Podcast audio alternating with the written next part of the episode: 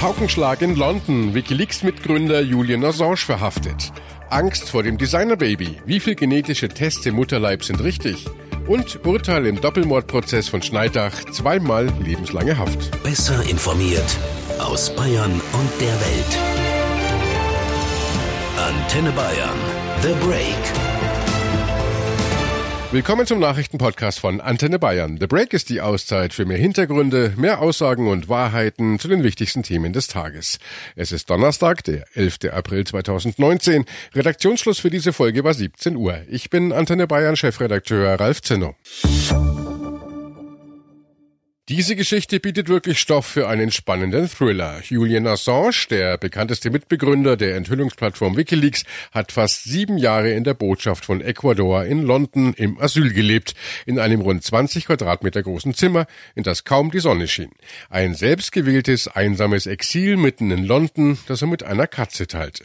Heute Vormittag dann ging alles ganz schnell. Nach sieben Jahren des Stillstands überschlugen sich die Ereignisse. Beamte von Scotland Yard holten den 47-jährigen Australier aus der Botschaft und fuhren mit ihm davon. Ecuador hatte ihm zuvor das Asyl entzogen.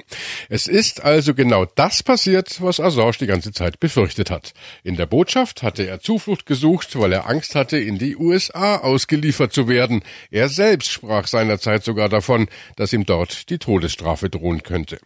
Die USA wollen Assange den Prozess machen, weil seine Enthüllungsplattform Wikileaks brisante Dokumente zu den Kriegen in Afghanistan und im Irak Irak veröffentlicht hatte, nach seiner Festnahme in London. Heute haben die USA sofort reagiert und seine Auslieferung gefordert.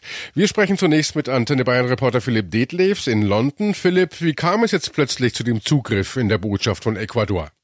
Ja, es war wohl so, dass es mit dem Verhältnis zwischen Assange und Ecuador nach dem Regierungswechsel vor zwei Jahren schon länger bergab ging.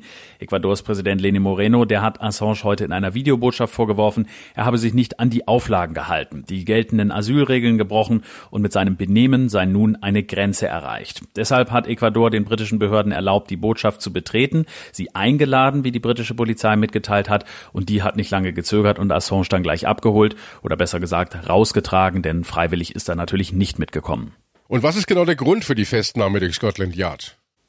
Der ursprüngliche Anlass für die Verhaftung war, dass Assange gegen Kautionsauflagen verstoßen hat, als er vor knapp sieben Jahren in die Botschaft geflüchtet ist. Aber inzwischen hat die Polizei eben bestätigt, dass ein Auslieferungsbefehl aus den USA vorliegt. Ironischerweise war ja die Angst davor genau der Grund, dass Assange damals überhaupt in die Botschaft geflüchtet ist. Damals lag ein europäischer Haftbefehl wegen Vergewaltigungsvorwürfen in Schweden vor. Die Ermittlungen wurden zwar eingestellt, es könnte aber sein, dass die jetzt wieder aufgenommen werden. Was werfen die USA Assange denn genau vor? Die werfen ihm Verschwörung mit der Whistleblowerin Chelsea Manning vor. Das hat das Justizministerium der USA heute vermeldet. Assange soll Manning demnach dabei geholfen haben, ein Passwort eines Regierungscomputers zu knacken. Die Anklage gegen ihn liegt möglicherweise schon länger vor, wurde aber bisher unter Verschluss gehalten. Dass die USA überhaupt Interesse an ihm haben, das ist im letzten Jahr eher zufällig rausgekommen. Da tauchte sein Name nämlich versehentlich in einem US-Gerichtsdokument auf. Verschwörung mit der Whistleblowerin Chelsea Manning lautet also der Vorwurf der US-Justiz gegen Assange. Sie hatte in der US-Armee gedient und vor ihrer Geschlechtsumwandlung noch unter ihrem früheren Namen Bradley Manning hunderttausende Dokumente aus Armeebeständen über Vorkommnisse in den Kriegen im Irak und in Afghanistan an Wikileaks weitergereicht.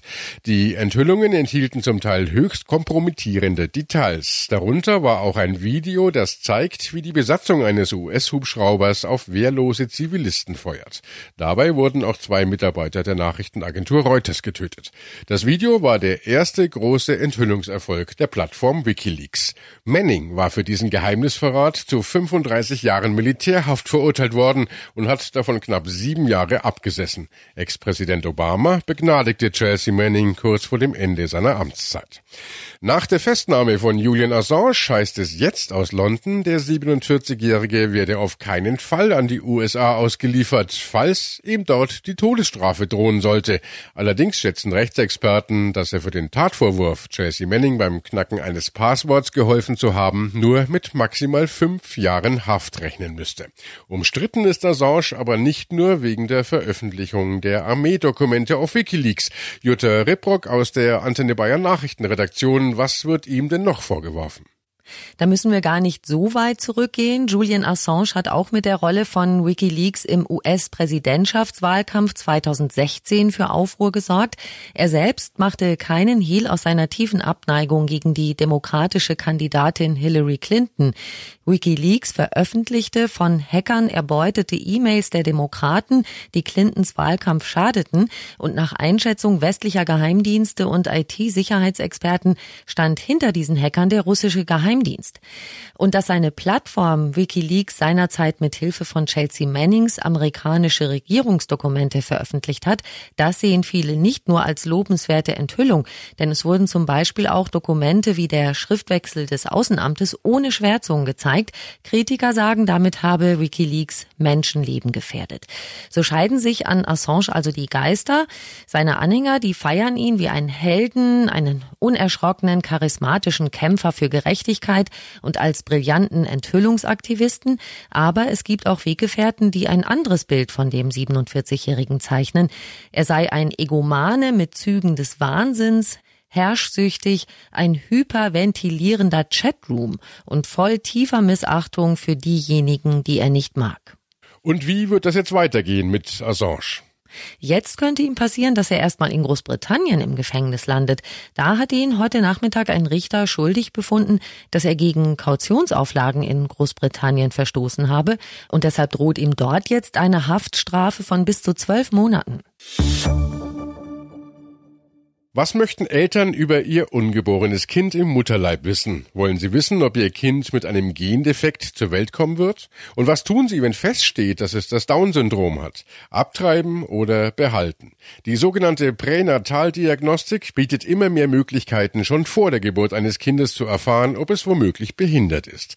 Bei den gesetzlichen Krankenkassen in Deutschland gibt es nun Überlegungen, künftig einen Bluttest zu bezahlen, mit dem schwangere Frauen schon sehr früh ab der 9 neunten Schwangerschaftswoche erfahren können, ob ihr Kind Trisomie 13, 18 oder 21 hat. Das sind Chromosomendefekte. In den Zellen dieser Menschen befindet sich eine falsche Zahl von Chromosomen. Das kann zwar auch mit einer Fruchtwasseruntersuchung festgestellt werden, die bereits von den gesetzlichen Kassen bezahlt wird. Diese Untersuchung, bei der mit einer Nadel in die Fruchtblase gestochen wird, ist aber viel riskanter als der Bluttest.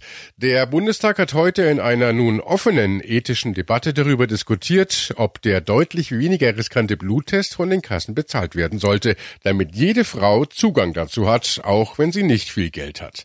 Die FDP-Politikerin Christine Aschenberg-Ducknuss zum Beispiel sieht es als soziale Ungerechtigkeit, wenn die Bedingungen nicht für alle Schwangeren gleich sind. Wie kann es sein, dass die Krankenkasse einen gefährlichen Eingriff bezahlt und den risikofreien Bluttest nicht?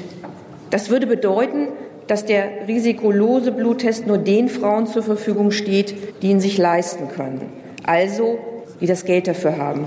Die Grünen-Politikerin Corinna Rüffer hingegen fürchtet, dass zunehmender Druck auf werdende Eltern entsteht. Wozu dient der Test dann?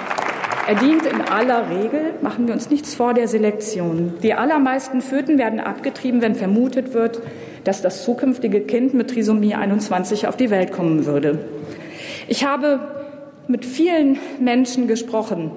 Ich rede von Menschen, die mich gebeten haben, sie heute zu erwähnen, die sie wissen lassen möchten, dass sie unendlich dankbar dafür sind, dass sie nicht gewusst haben, dass sie nicht wissen mussten, die sich sicher sind, dass sie sich aus Sorge vor Überforderung gegen ihr Kind entschieden hätten.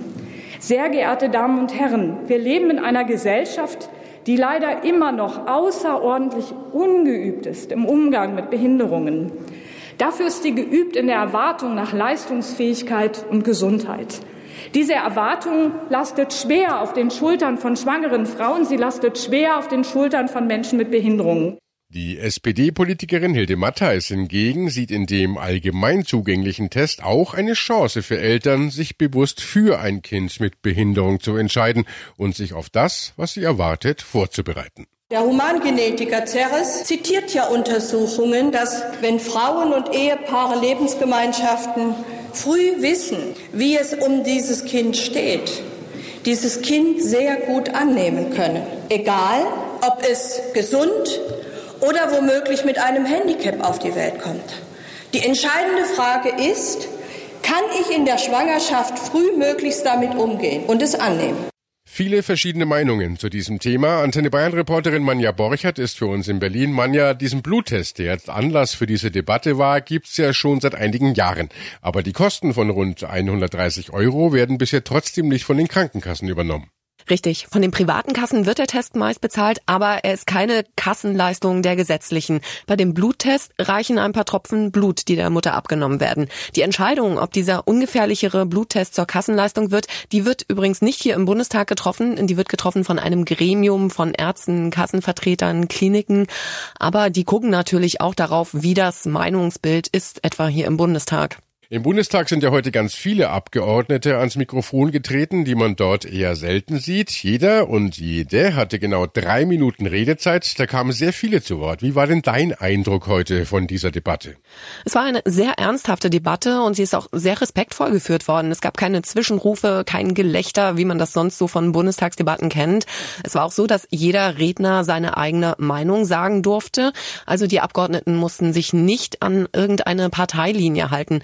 Es ist tatsächlich so, dass es auch innerhalb derselben Partei unterschiedliche Positionen gibt bei dem Thema.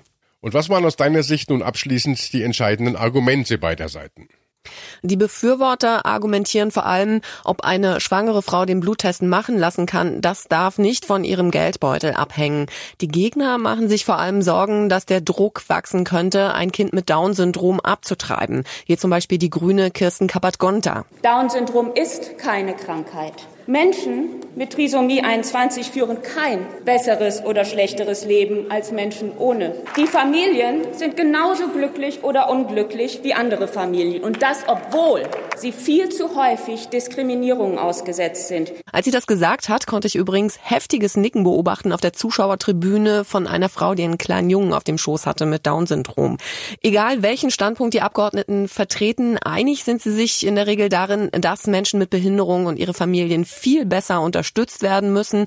Und in der Debatte schwang auch immer die Sorge mit, wohin wird das alles noch führen mit den Gentests? Landen wir irgendwann beim Designerbaby?